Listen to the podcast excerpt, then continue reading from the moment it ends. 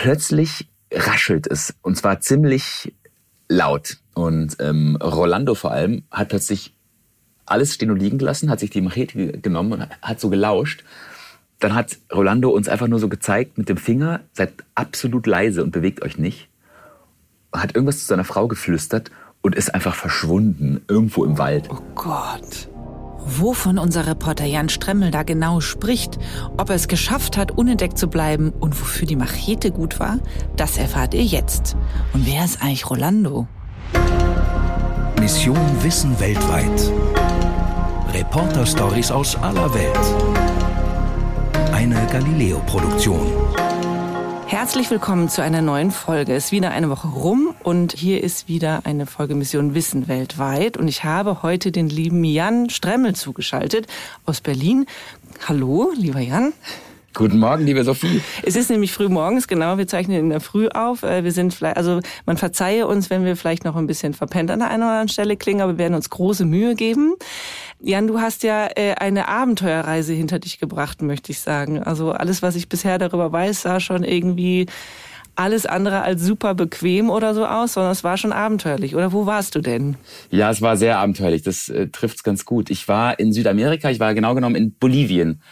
Und da sozusagen, also in der Mitte von Lateinamerika, das ist eines der Länder, die gar keinen, gar keinen Zugang zum Meer haben, auch also die wirklich mitten, mittendrin in diesem Kontinent liegen. Und ähm, wie wir alle wissen, ist der südamerikanische Kontinent ja ähm, voll mit Regenwald, gerade in der Mitte. Mhm. Und genau da war ich auch. Also wir waren mitten im Amazonas-Regenwald. Ah, das ist ja also schon mal eine extrem spektakuläre Reisedestination, würde ich sagen. Warst du vorher schon mal da? Ich war schon mal da, privat, ist aber schon sehr lange her. Und ich war damals auch äh, nicht so weit mittendrin wie diesmal. Und das war schon äh, ein ganz anderes Level einfach. Also wir sind wirklich, ähm, ich glaube, allein die Anreise hat sowas wie 30 Stunden gedauert. Ah, krass, okay. Bevor also, wir jetzt zu weit in die Details einsteigen, wo du da genau warst, hast du mir was mitgebracht? Ja, ich habe dir was mitgebracht, natürlich. Hier, ähm, ich halte es mal in die, in die Kamera, mit der wir verbunden sind. Ja. Du siehst es, es also eine Tube sehe ich. Äh, genau, eine Tube, eine handelsübliche Tube, wie man sie äh, kennt von Zahnpasta und so weiter. In der hier ist ein, äh, ein Moskitogel. Das ist ein Gel, was ähm, sehr, sehr angenehm ist, wenn man äh, Stiche hat. Mhm. Und die, äh, das sorgt dafür, dass diese Stiche abschwellen und nicht mehr jucken und nicht mehr schmerzen. Und dieses Gel ähm, hat mir tatsächlich buchstäblich das Leben gerettet. Ja, okay, also das heißt, ihr wart hardcore verstochen. Ja, das kann man so sagen. Genau. Weil man sich doch dann gar nicht so gut dagegen schützen kann mit Klamotten oder so, sondern man eben dann doch ja, der Regenwald ist wirklich absolut unbarmherzig.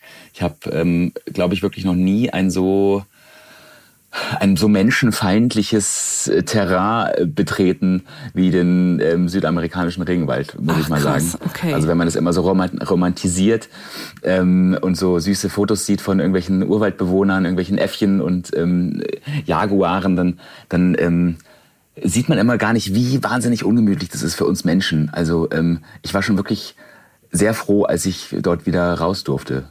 Und also das finde ich jetzt total spannend. Was, also kannst du das beschreiben? Was ist daran jetzt konkret? Was empfindest du als menschenfeindlich da drin? Ähm, also es fängt damit an, dass es so heiß ist, dass man ähm, sich einfach permanent wie im Backofen fühlt. Aber was noch unangenehmer ist, es ist auch unfassbar feucht. Also die Luft, man, man kennt das vielleicht, ähm, wenn man mal in den Tropen war. Mhm. Man steigt aus dem Flugzeug und man tritt in so eine Wand mhm. aus feuchter, warmer Luft. Und ich finde das in den Tropen immer sehr angenehm. Ich mag das, fühle mich da sehr wohl. Ähm, aber wenn man jetzt in den Regenwald tritt, dann ist das nochmal, ich würde sagen, so um den Faktor 10 verstärkt. Also mhm. da trittst du rein und du bist schlagartig am ganzen Körper nass. Okay. Also es ist einfach rund um dich herum sind nur Pflanzen der Boden ist komplett nass, matschig. Du, du, du läufst teilweise auch ähm, stundenlang wie durch ein Flussbett. Also denn man muss Gummistiefel tragen, weil man mindestens knöcheltief im Wasser rumstapft. Also weil Und der Boden einfach wie so ein ja, Moor fällt mir jetzt als erstes ein, so im Vergleich, genau. dass er einfach so schlammig ist.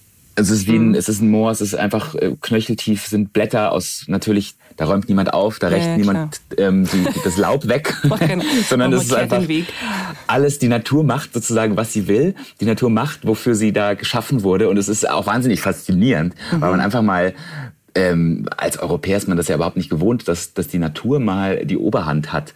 Das hat mich auch total fasziniert, aber man hat sofort das Gefühl, ich als Mensch habe hier einfach nichts verloren. Hier hat niemand auf mich gewartet. Diese Natur macht hier, was sie will und ich bin hier zu Gast. Und, ähm, und das meine ich mit menschenfeindlich. Man hat das Gefühl, da ist nichts auf uns ausgerichtet. Es gibt keine Wege, es, es gibt, äh, es gibt kein, keine gepflasterten Bürgersteige. Natürlich, ähm, man muss sich jeden Schritt mit einer Machete freihauen. An allen Pflanzen links und rechts sitzen irgendwelche Insekten, die dich beißen, die dein Blut saugen wollen. Die Pflanzen selbst haben Stacheln, die haben messerscharfe Blätter. Und man ist einfach wahnsinnig, man fühlt sich wahnsinnig ausgesetzt. Ich habe mich ganz gefühlt wie so ein, wie so ein rohes Ei. Ja, es ist ja im Prinzip, wenn du da auf der Strecke bleibst, ist es dem Regenwald auch total egal. Ne? Also das System ist Absolut. einfach viel über, ist übermächtig quasi in dem Moment. Genau, Ja, genau, verstehe. absolut. Alles, was im Regenwald überlebt, ist permanent sozusagen auf diesen Überlebenskampf eingestellt. Also alle Tiere, die da leben, sind permanent in so einem, in so einem Überlebenskampf. Und ähm, das, das haben wir auch wirklich äh, sehr direkt mitbekommen und zu spüren bekommen. Ich will jetzt noch nichts vorweggreifen, aber ähm, wir haben Komm, das... kommen wir später nochmal drauf, weil wir wissen ja noch gar nicht, warum du eigentlich da warst. Ähm, Genau. Weil du bist ja mit Menschen unterwegs gewesen, die genau in diesen Regenwald tagtäglich gehen und ihr Leben damit, also ihr Lebensunterhalt damit bestreiten, da rein zu müssen. Wo warst du, denke? Was, wen hast du getroffen? Was hast du da überhaupt verloren gehabt? genau. Wir sind dahin gereist ähm, mit der Absicht, ähm, einmal den Weg der Paranuss mitzuverfolgen. Die Paranuss kennen wir alle, glaube ich, aus den Nussmischungen, die man in Deutschland in jedem Supermarkt bekommt. Das ist die Nuss, die meistens am größten ist in so einer Nussmischung. also die sind so, so ein bisschen oval ähm, und ungefähr viermal so groß wie so eine Mandel. Meistens komplett weiß, manchmal auch mit so einer dünnen braunen Hülle noch und ähm, sind so relativ ölig. Also es sind so Nüsse, die relativ saftig schmecken und die kommen eben aus dem Amazonas-Regenwald. Und ähm, die haben eine sehr besondere Eigenschaft, die sie auch sehr interessant gemacht hat für uns journalistisch, ähm, denn die Paranuss, die lässt sich nicht auf irgendwelchen Plantagen züchten, wie zum Beispiel die Erdnuss, sondern die wächst ausschließlich im Regenwald.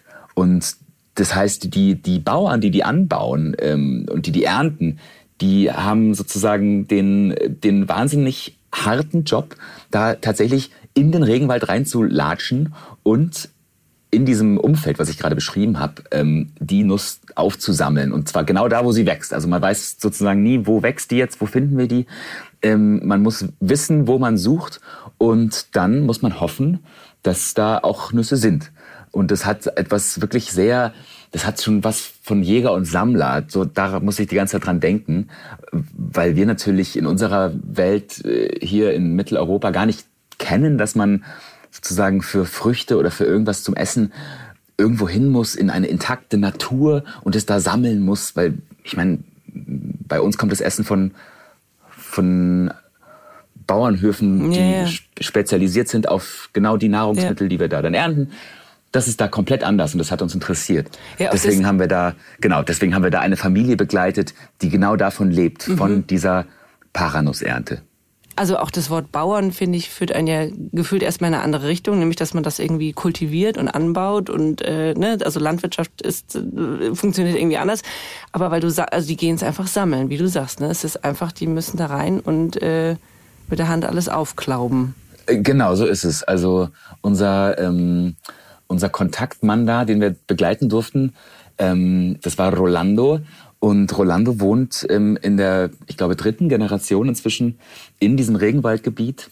Ähm, und seine ganze Familie lebt ausschließlich vom Paranuss-Sammeln. Und ähm, also er, seine Frau und seine äh, Töchter gehen mit ihm sozusagen in den Wald morgens. Ähm, die haben noch einen kleinen Hund dabei, der auch eine besondere Funktion hat, das erkläre ich gleich noch. Ähm, und diese, diese lustige Truppe ähm, schlägt sich dann sozusagen jeden Morgen mit der Machete einen neuen Wald, einen, einen neuen Weg durch diesen Wald. Und auf dem Rücken tragen sie so selbstgeflochtene Körbe. Und ähm, in diese Körbe kommen dann die Paranüsse. Und am Abend kommen sie mit absolut randvoll gepackten Körben wieder raus. So sieht das Leben von denen aus. Und da bist du jetzt mitgegangen. Das Da klingt ja jetzt erstmal noch nicht, also wenn da auch die Kinder mitgehen und so, das klingt ja jetzt noch nicht mal, noch nicht so beinhart erstmal. Aber du hast ja schon angeteased, es war alles andere als bequem. Wie ging das denn jetzt los? Also du bist bei der Familie, du bi- bist bei der Familie angekommen und was passierte dann? Genau, also ähm, wir, wir kommen da an. Wir haben äh, drei Stunden Autofahrt mit einem Jeep hinter uns. Wir sind also Total weit im durch Nirgendwo. Es gibt, es gibt ziemlich durch. Es gibt äh, seit Stunden kein Handyempfang. Man ist wirklich mitten im, im Regenwald. Und Also da- Entschuldigung, aber die leben auch schon im Regenwald oder ist man da jetzt quasi noch davor, wie muss, wenn man bei denen am Haus ist? man ist sozusagen auf einer sehr großen Lichtung im Regenwald. Also man fährt schon durch Regenwaldgebiete durch, über Flüsse, ähm, über rotbraune Schlammpisten, wo man wirklich auch nur mit einem Pickup-Truck mit Allradantrieb durchkommt. Und das ist jetzt sozusagen eine sehr, sehr große Lichtung, wo schon seit ein paar hundert Jahren der Regenwald entfernt wurde. Und da, da, ist, da sind vielleicht ähm, zehn Häuser in dem Dorf, wo die leben. Okay. Und, die, und diese zehn Häuser ähm, haben alle, die sind aus Holz gebaut. Ähm, kein Haus da ist irgendwie aus Ziegelsteinen gebaut, sondern ähm, das ist alles sehr rustikal und da ist auch nichts irgendwie jetzt geteert. Also gibt es keine Kieselwege, sondern das ist einfach braune Erde und die haben ein paar Hühner, ein paar Enten und einen sehr rostigen Pickup und mit dem fahren sie dann noch morgens eben mit der ganzen Familie noch mal so 20 Minuten rein in den Wald, parken den, parken den Wagen und steigen dann aus, holen sich die, die Körbe, schnallen die sich auf den Rücken und fangen dann an, sich einen, einen Weg ins Unterholz zu schlagen. Und ähm, die wissen natürlich, weil die das seit sehr vielen Generationen machen, relativ genau, wo diese Paranuss meistens zu finden ist. Und ähm, ja, dann läuft man ähm, ungefähr eine Dreiviertelstunde mit der Machete schwingend durch diesen Urwald und schlägt sich also wirklich wie so ein Tunnel durch dieses Dickicht. Und irgendwann kommt man an einer mini kleinen Lichtung an, wo ein sehr, sehr hoher Baum steht. Und das ist dann da, wo dieses Sammeln dann losgeht. Und die haben ja auch, wenn ich das richtig verstanden habe, also die, die leben ja in dritter Generation jetzt schon, die haben auch eine richtige, ähm, sagen wir mal, Beziehung zu den Bäumen, oder? Die, du sagst, sie wissen genau, wo die stehen. Die werden irrsinnig alt, glaube ich, diese Bäume. Ähm, wir haben da auch einen Ausschnitt dazu da, da würde ich gerne einmal kurz zusammen reinhören. Das ist der Baum. Hier werden wir heute arbeiten. Hier sammeln wir. Wow. Das ist der größte Baum, den ich bis jetzt gesehen habe. Schon meine Großeltern waren bei diesem Baum. Dann mein Vater, jetzt ich. Er war schon immer da. Ja, da hören wir ähm, Rolando. Und wir kommen also gerade an diesem, an diesem Baum an. Und ähm, es ist wirklich erstaunlich, weil man ja im Regenwald überall von Bäumen umgeben ist. Aber diese Paranussbäume, die stechen nochmal sowas von hervor. Also man muss sich diesen Baum vorstellen, der hat ungefähr den Durchmesser, mh, mit was kann ich das vergleichen? Also ich schätze mal den Durchmesser eines normalen VW Golf. Also schon wirklich, ähm, Ach krass. ich glaube, man bräuchte so sechs Männer, die sich an den Armen greifen, um den einmal zu umspannen, sozusagen. Also ein richtig fettes Ding. Und ähm, der ist auch wahnsinnig hoch. Also man kennt ja dieses Regenwald-Blätterdach, was man so von Luftaufnahmen kennt, aber so ein, ein, ein, ein Meer an Grün. Und die Paranussbäume sind sozusagen die Baumkronen, die da nochmal rausstechen. Also es sind in diesem Tropenwald wirklich die allerhöchsten Bäume. Also die sind, ich schätze mal so 50 Meter hoch. 40, 50 Meter müssten das sein. Wahnsinn. Und diese Bäume sind eben auch natürlich Jahrhunderte alt. Und äh, was Rolando ja auch in dem Ausschnitt jetzt gerade gesagt hat, ist, dass hier schon sein Opa ähm, geerntet hat, sein Vater hat da geerntet und jetzt ist es an ihm, da die Paranuss äh, zu ernten. Und ähm, von diesen Bäumen gibt's ein paar Dutzend sozusagen auf, auf, seinem, auf seinem Land, das er da bearbeiten darf. Und ähm, er weiß sehr genau, wo der ist, wo diese Bäume stehen. Und dann, ähm, ja, dann könnte man ja jetzt meinen, der klettert da jetzt rauf. Ich wollte gerade sagen, wie geht das? Jetzt ist er wahnsinnig hoch. ich war auch sehr dankbar, dass er da nicht raufklettern wollte, äh, weil das hätte ich definitiv, glaube ich, nicht geschafft. Ähm, aber ähm, nein, die Paranuss fällt runter. Ah. Das ist sozusagen das einzig Angenehme an dieser ganzen Arbeit, äh, ist, dass die Paranuss wenigstens von alleine runterfällt. man, ja. ähm, man sammelt die also vom Boden auf und ähm, packt die sich quasi in den Korb. Und ähm, die, die Nüsse, die wir jetzt kennen aus der Nussmischung, sind ja so sehr klein. Ja. Die sind vielleicht so groß wie so ein Daumen. Ja. Ähm, die, die Paranuss, die man dort aber äh, sammelt, ist so groß wie so, eine, wie so ein Handball. Der genaue Terminus des, ist, der, dieser Nüsse, die wir bei uns essen, ist nämlich auch nicht Paranuss, sondern Paranusskern, wenn man es okay. ganz genau nimmt. Und die eigentliche Paranuss ist eben so groß wie so eine wie so eine Honigmelone oder so. Und die liegt dann da eben auf dem Boden rum und ähm, die geht jetzt Rolando mit seiner Familie da aufsammeln. Mhm. Und ähm, das ist jetzt äh, auch eine, also eine Arbeit, die man, die man sich schwer vorstellen kann, wenn man noch nie in diesem Regenwald war. Ich war auch total, ich war total baff, weil man tatsächlich ähm, im Regenwald nicht einfach so auf den Boden greifen sollte, weil da alles Mögliche lebt. Da sind Giftschlangen, da sind Spinnen, da sind äh, Ameisen, alles Mögliche kann dich da beißen und kann mhm. dir wehtun. Ähm, deswegen haben die so eine Art Werkzeug, das ist wie so eine, ähm, wie so eine Bambus, wie so eine Bambusrute. Und die, da kann man dann so eine Nuss wie so aufspießen damit und dann damit vom Boden hochheben, damit man sich eben nicht, ja, das mit damit du da nicht reinfasst. Gibt. Okay, genau. alles klar. Und damit aber, haben wir dann angefangen. Aber sag mal, also okay, wie Handball hast du gesagt, ne? Ihr kannst ja eigentlich aber auch nur froh sein, wenn die schon unten angekommen sind und wenn die nicht runterfallen, während du da bist, oder? Weil, also ich habe mir jetzt tatsächlich auch eben so kleine vorgestellt, wie so Mandeln, Entschuldigung, Mandeln, die halt so vom Baum fallen oder so. Aber wenn jetzt eine handballgroße Nuss vom Baum fällt in dem Moment, also kommst, was machst du denn dann? Ja, das ist tatsächlich ungefährlich. Ähm, deswegen haben diese Paranuss-Sammler auch ähm, nur bestimmte Zeiten im Jahr, an, denen sie in den Wald gehen und sammeln, weil die natürlich auch wissen, es ist wahnsinnig gefährlich. Also du bist sofort tot, wenn du so ein Ding auf den Kopf bekommst ja. aus, aus 40 Metern Höhe. Ja. Ähm, und deswegen gehen die immer erst ab, ab dem Ende der Regenzeit in den Wald. Also es gibt dann so drei Monate, in denen es wahnsinnig viel regnet. Dann füllen sich diese Nüsse ähm, eben mit, mit Feuchtigkeit und werden irgendwann so schwer, dass sie abfallen. Mhm. Und erst wenn fast alle von denen runtergefallen sind, geht Rolando mit seiner Familie da rein. Okay, das heißt, die wissen das. Die wissen, dass quasi jetzt schon Zeit ist, dass die eigentlich alle am Boden liegen müssen. Äh, genau. Okay. Die haben genau, ich glaube, ab Ende Januar geht das los. Ähm, bis Ende Juni oder irgendwie sowas, also jedenfalls so vier Monate im Jahr ist diese Erntezeit und dann, und dann durchstreifen die eben den Wald und sammeln alles auf. Mhm. Also da ist die Gefahr dann zumindest geringer, dass noch was von oben runterkommt. Mhm. Und genau, und dann liegt ja diese Nuss und man, ich habe ja schon gesagt, es ist wahnsinnig nass da, der Regenwald, man weiß es ja schon am Namen, es regnet permanent, es ist mhm. immer feucht. Und dann liegen da eben Nüsse, die teilweise schon seit zwei, drei Monaten auf dem Boden liegen und vor sich hin modern. Also teilweise wächst aus diesen Nüssen schon so, wachsen schon so Pilze. Mhm. Man, man hebt die hoch und da sind kleine Löcher drin, weil irgendwelche Insekten sich da schon reingebohrt haben. Und dann läuft da einfach drei Monate altes Regenwasser raus.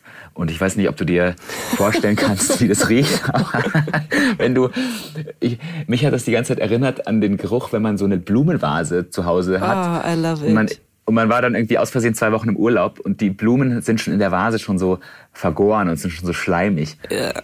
Kennst du den Geruch? Ja, total. Ehrlicherweise passiert mir das nicht nur, wenn ich im Urlaub war. Tulpen genau. sind da ganz besonders anfällig, ja. habe ich das Gefühl. Es riecht ekelhaft, ja. Und genau, so, ein richtiger Gammel. Ja, und so roch und es da? So riecht's da überall. Und oh vor allem, Gott. wenn man die Nüsse hochhebt, dann schwappt manchmal noch so ein, so ein brauner Saft daraus, weil da eben ein Loch drin ist, in dem eben das Regenwasser sich so gesammelt hat. Und man packt sich das dann eben alles am Rücken in diesen Korb.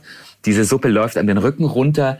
Man ist irgendwann von oben bis unten mit braunem Wasser vollgeschmiert. Man riecht, also es ist wirklich unangenehm. Und äh, also man kann wirklich froh sein, dass bei Podcasts keine Gerüche ähm, transportiert werden.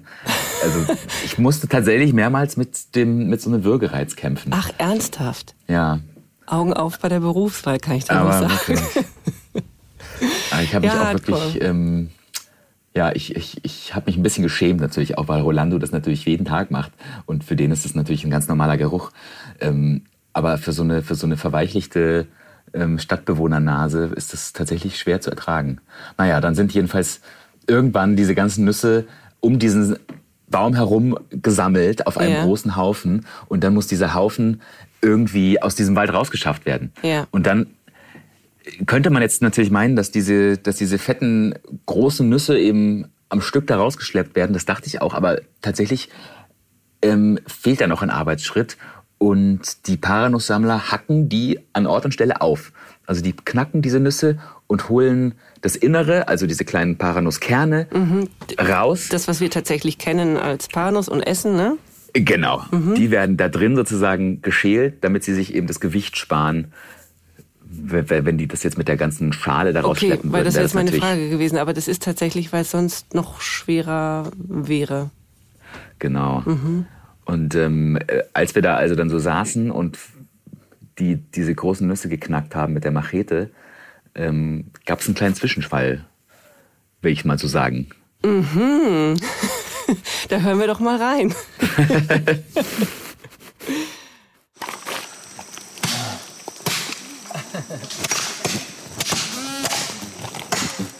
¿Qué son estas abejas? Son. ¿Por qué acaban de llegar? Ah, porque estamos mucho tiempo aquí. Ah. Por eso llegan. Porque demoramos demasiado. Sí.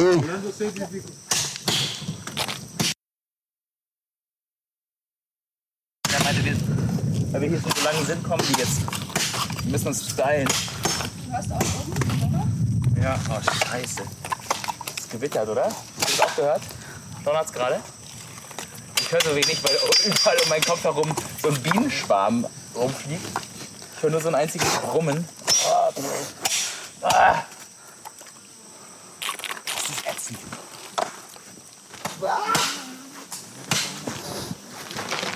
Oh. In der Nase.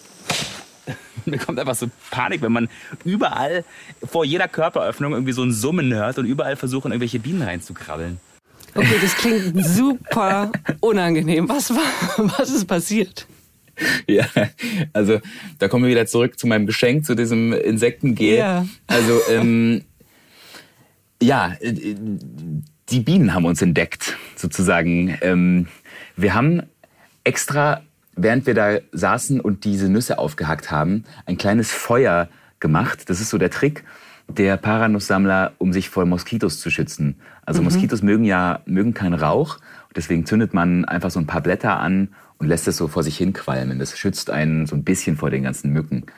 Und ähm, jetzt hatten diese Paranusssammler aber halt leider an diesem Tag einen ähm, sehr ungeschickten deutschen Reporter dabei, der ewig gebraucht hat. und ähm, man hat im Hintergrund immer so dieses Hacken gehört. Das, das bin ich, wie ich mit meiner Machete völlig hilflos auf diese Nüsse drauf hacke. Ich habe ewig gebraucht. Und deswegen saßen wir einfach viel zu lange an derselben Stelle. Normalerweise packen die dann nach 20 Minuten ihre Sachen und gehen zum nächsten Baum. Ach, okay. Ich habe halt eine Stunde gebraucht. Mhm. Und das hat dazu geführt, dass der Rauch anscheinend so einen Bienenschwarm irritiert hat. Und ähm, wenn sich Bienen angegriffen fühlen, dann äh, reagieren die eben relativ aggressiv. Und plötzlich hatte unser ganzes Team einfach tausende Bienen um, um die Ohren. Und ähm, ähm, dann äh, mussten wir tatsächlich abbrechen an der Stelle. Krass. Also das waren ganz kleine, sehr hartnäckige Bienen, die sehen sehr anders aus als unsere Bienen, die wir so kennen. Und ähm, die haben zum Glück nicht alle gestochen, sondern sind eher so, haben eher so versucht, in die Ohren und in die Nase reinzukrabbeln. Also, ich würde, glaube ich, den Stich nehmen, ehrlich gesagt. wenn ich es mir aussuchen könnte. Ich ja. finde, dafür seid ihr eigentlich, also das, was man jetzt gehört hat, das klang alles noch relativ cool dafür. Also wenn ich jetzt, also wenn ich Bienen in den Ohren und in der Nase hätte, wäre ich, glaube ich, deutlich, hätte ich deutlich mehr die Nerven verloren. Ja, ich glaube, das war noch am Anfang dieser ganzen ähm, äh, Episode. Okay. Ich glaube, so fünf Minuten später sind wir alle gerannt, tatsächlich. Ach krass. Und ähm, also der Kameramann sah aus, der, der hatte wirklich auf seiner Kamera, glaube ich, 700 Bienen sitzen. Es war so, als wüssten die Bienen, dass die Kamera irgendwie dafür verantwortlich ist. Dass sie hier dass gestört da werden. So, äh, genau. Und ähm, ja, wir, sind, wir haben wirklich äh, richtig äh, die Beine unter die Arme genommen und sind gerannt. Und ähm, dann ist Rolando später nochmal zurückgekommen an den Ort und hat die ganzen Nüsse eingepackt, die wir da hinterlassen hatten. Ach so, Aber, also wirklich alle stehen und liegen lassen und seid da mhm. abgezischt. Ja, wir mussten tatsächlich, und die haben uns auch tatsächlich noch mal bestimmt 100 Meter durch den Wald verfolgt, bis die uns in Ruhe gelassen haben. Ich würde sagen, ist man, kann man schneller rennen, als eine Biene fliegt? Ich habe keine Ahnung. Auf keinen Fall. Aber irgendwann, irgendwann checken die, dass sie gewonnen haben und lassen einen in Ruhe. Ah, verstehe, dass sie euch Ja. vertrieben haben sozusagen. Ja, und das war auch nicht die einzige, der einzige Zwischenfall mit wilden Tieren. Also ähm, äh, kurz danach haben wir tatsächlich ähm, einen kurzen Moment gehabt, in dem wir, in dem wir wahnsinnig irritiert waren. Also du musst dir so vorstellen, wir waren da, unser Team, also wir waren zu viert. Die Familie von Rolando, die waren auch zu viert. Und wir sind auf dieser Lichtung und wir sammeln Nüsse und ein paar von uns hacken die schon auf. Und es ist irgendwie gerade so eine ganz angenehme Arbeitsatmosphäre. Ähm, und plötzlich raschelt es. Und zwar ziemlich laut. Also es raschelt natürlich in so einem Wald immer überall. Ähm, es gibt ja auch überall Tiere. Aber plötzlich hat man so richtig ein lautes Knacken vernommen. Und ähm, auch so ein Getrappel und so ein komisches Geklapper. Und ich natürlich zum ersten Mal da, keine Ahnung, was das ist, ist ja auch wurscht. Aber ich habe plötzlich gespürt, dass die Familie total angespannt ist. Und ähm, Rolando vor allem hat plötzlich alles stehen und liegen gelassen, hat sich die Machete genommen und hat so gelauscht. Die, die kleine Hündin, die haben so eine sehr kleine Hündin, so ein kleiner weißer Terrier-Mischling irgendwie. Der war total angespannt, hat in eine Richtung geguckt, in diesen Wald rein. Und ähm, dann hat Rolando uns einfach nur so gezeigt mit dem Finger, seid absolut leise und bewegt euch nicht. Hat irgendwas zu seiner Frau geflüstert und ist einfach verschwunden irgendwo im Wald. Gott. Und wir standen also da so, oh Gott, was machen wir denn jetzt? Was ist denn jetzt los? Man muss dazu sagen, Rolando ist ein extrem tiefenentspannter Typ, ja. Ja. Der lässt sich durch nichts aus der Ruhe bringen. Der verbringt sein ganzes Leben in diesem Wald und ähm, ist ein wirklich herzenslieber, entspannter Typ. Und wenn der plötzlich so einen, so einen besorgten Gesichtsausdruck bekommt, Ja. Dann machst du dir auch kurz äh, Sorgen, ja. Und dann ähm, haben wir so abgewartet, was jetzt passiert. Haben dann so aus der Ferne weiteres Trappeln gehört und so komisches ein Klackern. Und ähm, es hat dann ungefähr 20 Minuten gedauert. Dann ähm, kam die Frau von Rolando zu uns rüber, hat den Hund sozusagen wirklich im Arm gehabt, damit Ja. der Hund nicht losrennt und damit der Hund nicht bellt. Ja. Und hat mir dann endlich mal erklärt, was gerade eigentlich Sache ist. Jetzt hat, hat sie mir gerade erklärt, dass ähm, das Wildschweine sind. Hier ist anscheinend 200 Stück, meinte sie. Und ähm, wenn die Junge haben, dann reagieren die sehr aggressiv und greifen auch größere Gruppen von Menschen an. Was ist los? Sie sind weg. Sie haben mich gehört und dann sind sie abgehauen. Gott sei Dank. Wenn man sich langsam nähert, bemerken sie dich und gehen. Wenn man zu viel Lärm macht, werden sie wütend und greifen dich an. Wie krass ist das denn? 200 Wildschweine? Ja. Oh Gott, ey. Ah, Das hätte ja tatsächlich einfach total bitter ausgehen können. Ja, absolut. Also Wildschweine ähm, weiß man ja, die sind ja, gibt's ja auch in Deutschland. Ja, und auch die deutschen Wildschweine sind wirklich mit Vorsicht zu genießen. Absolut. Gerade wenn die Junge haben. Also Wildschweine mit Frischlingen sind, glaube ich, wirklich eigentlich so das gefährlichste ähm, Landsäugetier, was es in Deutschland so gibt. Ähm, und ähm, genau, natürlich, wenn die zu 200 sind, dann lassen die sich, glaube ich, auch nicht davon beeindrucken, dass da jetzt acht Menschen sind. Also ähm, in dem Moment ähm, haben wir tatsächlich alle mal so geguckt, okay, äh, was, also wenn die zurückkommen, auf welchen Baum können wir hier irgendwie klettern, um uns in Sicherheit zu bringen? Ja. Und ähm, da wurde noch mal so ganz anders klar, in was für einer, in was für einer feindlichen Umgebung wir sozusagen sind. Ja, also krass. Aber das heißt, der Rolando hat die dann, habe ich das richtig verstanden, dass er dadurch, dass er, weil, also er ist ja da reingegangen. Das muss ja für ihn irgendwie auch super gefällt sein. Was- hat er, also habe ich es richtig verstanden, dass er quasi versucht hat, die so ganz ruhig sich denen zu nähern, damit sie sich einfach nur verziehen, damit sie nicht in Angriffsmodus geraten sozusagen? Ganz genau. Also der wusste, dass die sich eigentlich immer automatisch von Menschen fernhalten. Gefährlich wird's nur, wenn die sich überrascht fühlen, wenn die das sozusagen nicht, nicht merken, dass Menschen in der Nähe sind, dann sind sie plötzlich direkt vor dir, dann, dann verteidigen sie sich halt. Ja. Und deswegen hat er, hat er sozusagen ganz normale Geräusche gemacht mit seiner Machete. Diese Geräusche kennen die Wildschweine und ist sozusagen mit der Machete langsam von links sozusagen an diesen, an diesen ähm, Wildschwein ähm, an diese Wildschweinhorde rangegangen, sodass die sich langsam von uns entfernt haben. Und ähm, damit hat er sie dann auch tatsächlich äh, vertrieben. Also er hat nicht die Konfrontation gesucht, das mhm. würde gar keinen Sinn ergeben, das wäre gefährlich. Mhm. Aber er hat sie eben ganz langsam sozusagen von uns wegge weggelenkt. Ja, krass. Ah, da habt ihr ja wirklich irgendwie äh, einige schweißtreibende Momente gehabt. Ja, in der Tat. Und äh, also die Wildschweine hatten sich dann verzogen und habt ihr dann da quasi eure Lager dann abgerissen, weil wenn falls sie zurückkommen oder wie wie ging es dann weiter für euch? Äh, nee, wir haben dann weitergemacht, also weil schon auch wichtig ist, dass man die Nüsse, die man da gesammelt hat, dann auch rausbringt. Also diese diese Paranusssammler, die leben ja wirklich von jeder Nuss. Also die mhm. kommen am Ende des Tages ähm, pro Kilo einen bestimmten Preis und wenn die natürlich jetzt einfach mal die Hälfte da liegen lassen, weil sie Angst vor den Wildschweinen haben, dann bekommen sie auch nur die Hälfte des Geldes. Und deswegen ähm, beißen die da auch die Zähne zusammen und sammeln die da ein, egal. Also äh, wenn es anfängt zu gewittern, machen die da weiter. Wenn, wenn die Bienen zurückkommen, machen die weiter. Und ähm, ja, entsprechend haben wir dann eben auch an dieser Stelle weitergemacht und haben ganz brav diese Nüsse weiter geknackt und verpackt in unseren, in unseren Korb und die dann aus dem Wald rausgeschleppt in so riesigen 40 Kilo ähm, Portionen auf dem Rücken, was auch ein Erlebnis für sich ist, wenn man durch diesen schlammigen äh, Waldboden läuft und dann dazu noch 40 Kilo auf dem Rücken trägt. Da ähm, und die Kinder tragen auch 40 Kilo Dinge die Kinder auf dem Rücken? Nicht, tatsächlich nee. nicht. Die Kinder, die Kinder machen dann auf dem Rückweg eigentlich meistens so den Weg frei und hacken mhm. noch so ein bisschen, bisschen so Äste weg. Und das ganze wirklich schwere tragen, macht Rolando und macht auch seine Frau. Mhm. In dem Fall auch ich. Ja. Und dann äh, wart ihr ja irgendwann aus dieser ganz dickichtartigen, also das ist ein Dickicht wieder raus, oder? Also genau. Irgendwann, ich glaube, wir haben tatsächlich nur sowas wie 600 Meter zurückgelegt. Also von, von, diesem, von, diesem, von diesem Geländewagen der Familie bis zu dem Ort, wo wir die Nüsse gesammelt haben, waren es, glaube ich, wirklich 600 Meter.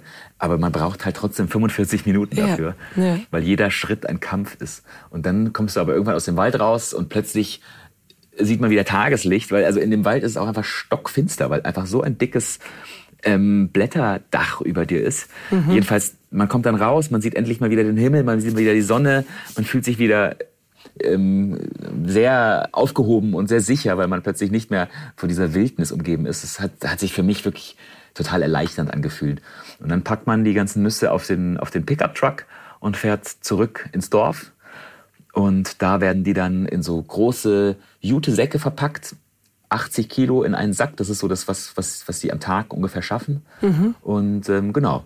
Und dann wird das ähm, in den nächstgrößeren Ort gebracht und dort an den Großhändler verkauft. Sag mal, ich glaube, Bolivien ist ein unglaublich äh, wichtiger Exporteur für, für Paranüsse, oder? Also ich glaube, die decken irgendwie 75 Prozent der Paranüsse, des Paranussmarktes quasi ab. Genau, genau. Die haben fast den, den kompletten Weltmarkt sozusagen, ähm, den beliefern die. Mhm. Bolivien, hat, Bolivien hat sehr, sehr große Regenwaldflächen. Und in Bolivien ist eben auch dieses kleinbäuerliche Paranuss-Sammeln wahnsinnig ähm, weit verbreitet.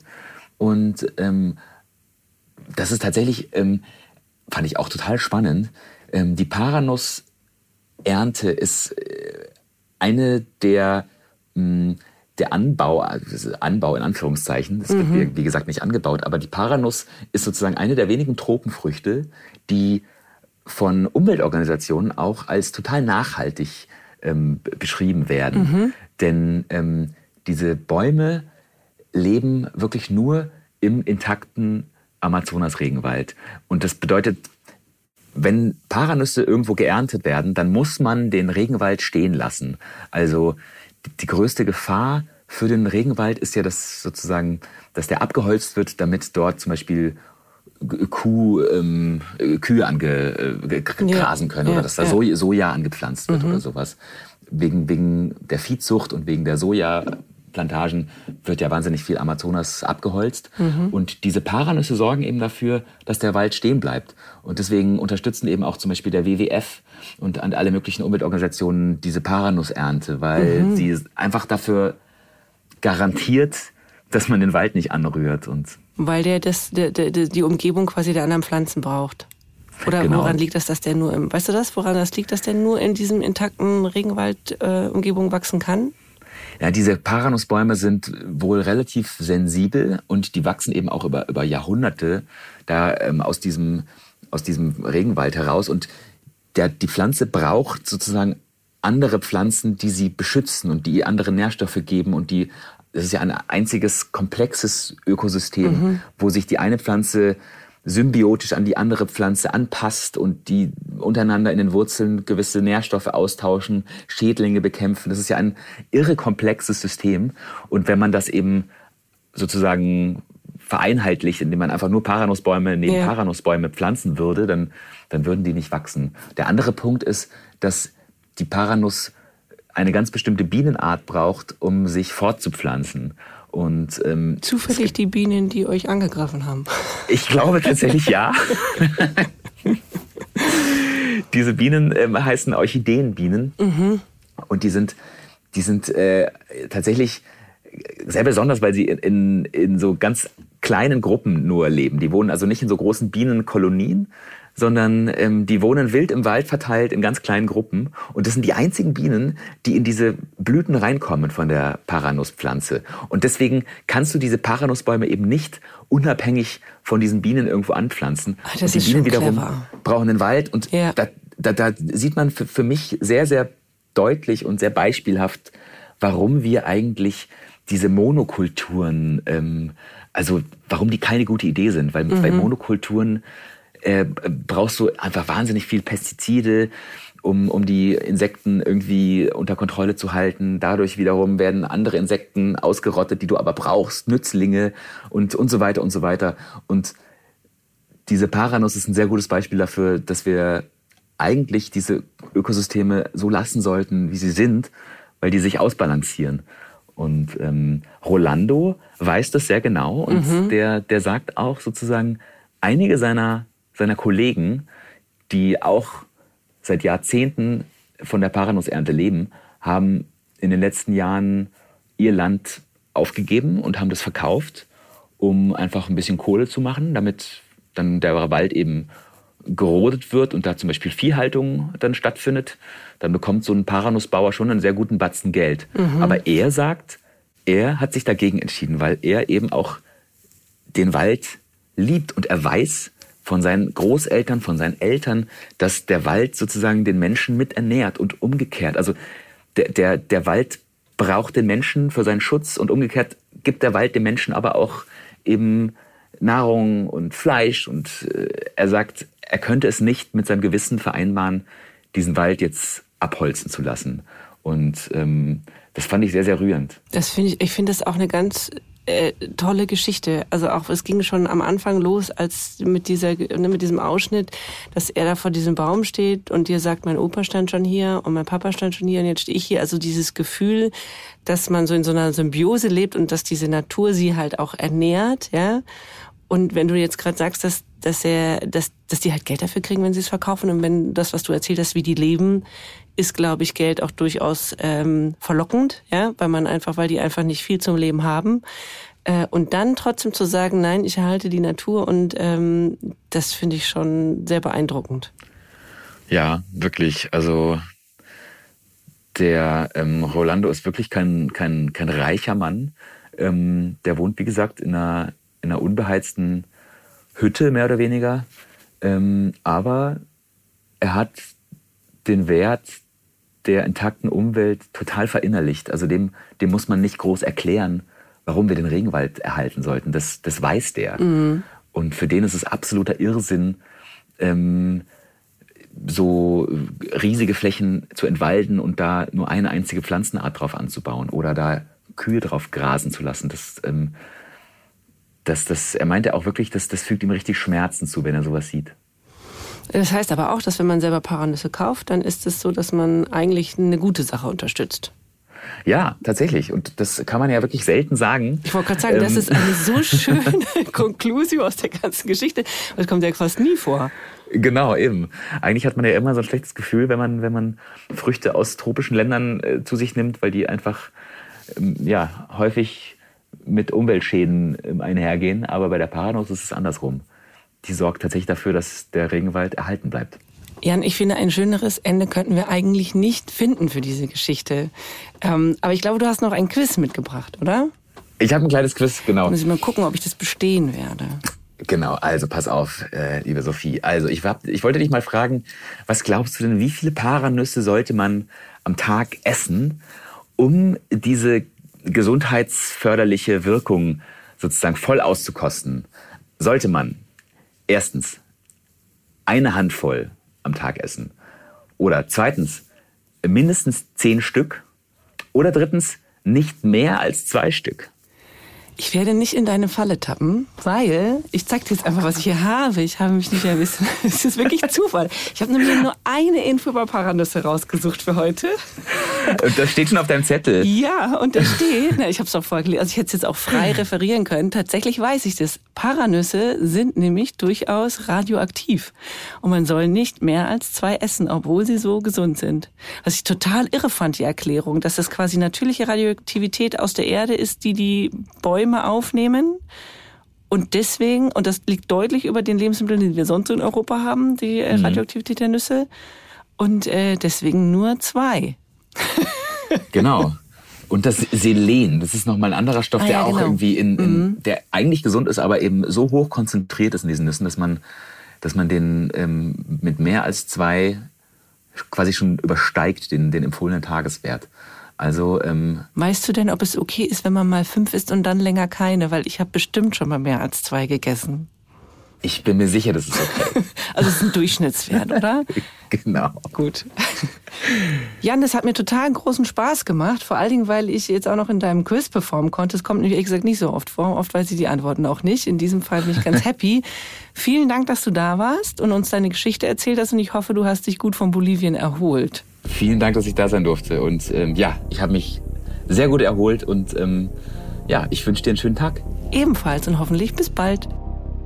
Und wer nächste Woche wieder dabei sein will, der kann mit Vincent und Eva in den Norden Brasiliens reisen. Die beiden klären, warum es dort an einigen Tagen im Jahr eine Monsterwelle mitten im Landesinneren gibt und warum manche Kids dort sogar auf Kühlschranktüren surfen. So viel sei verraten, Vincent hat sich auch ins Wasser getraut. Also seid nächste Woche wieder dabei, abonniert am besten gleich unseren Podcast und wir freuen uns auch, wenn ihr unter Bewertungen mal schreibt, wie euch der Podcast so gefällt.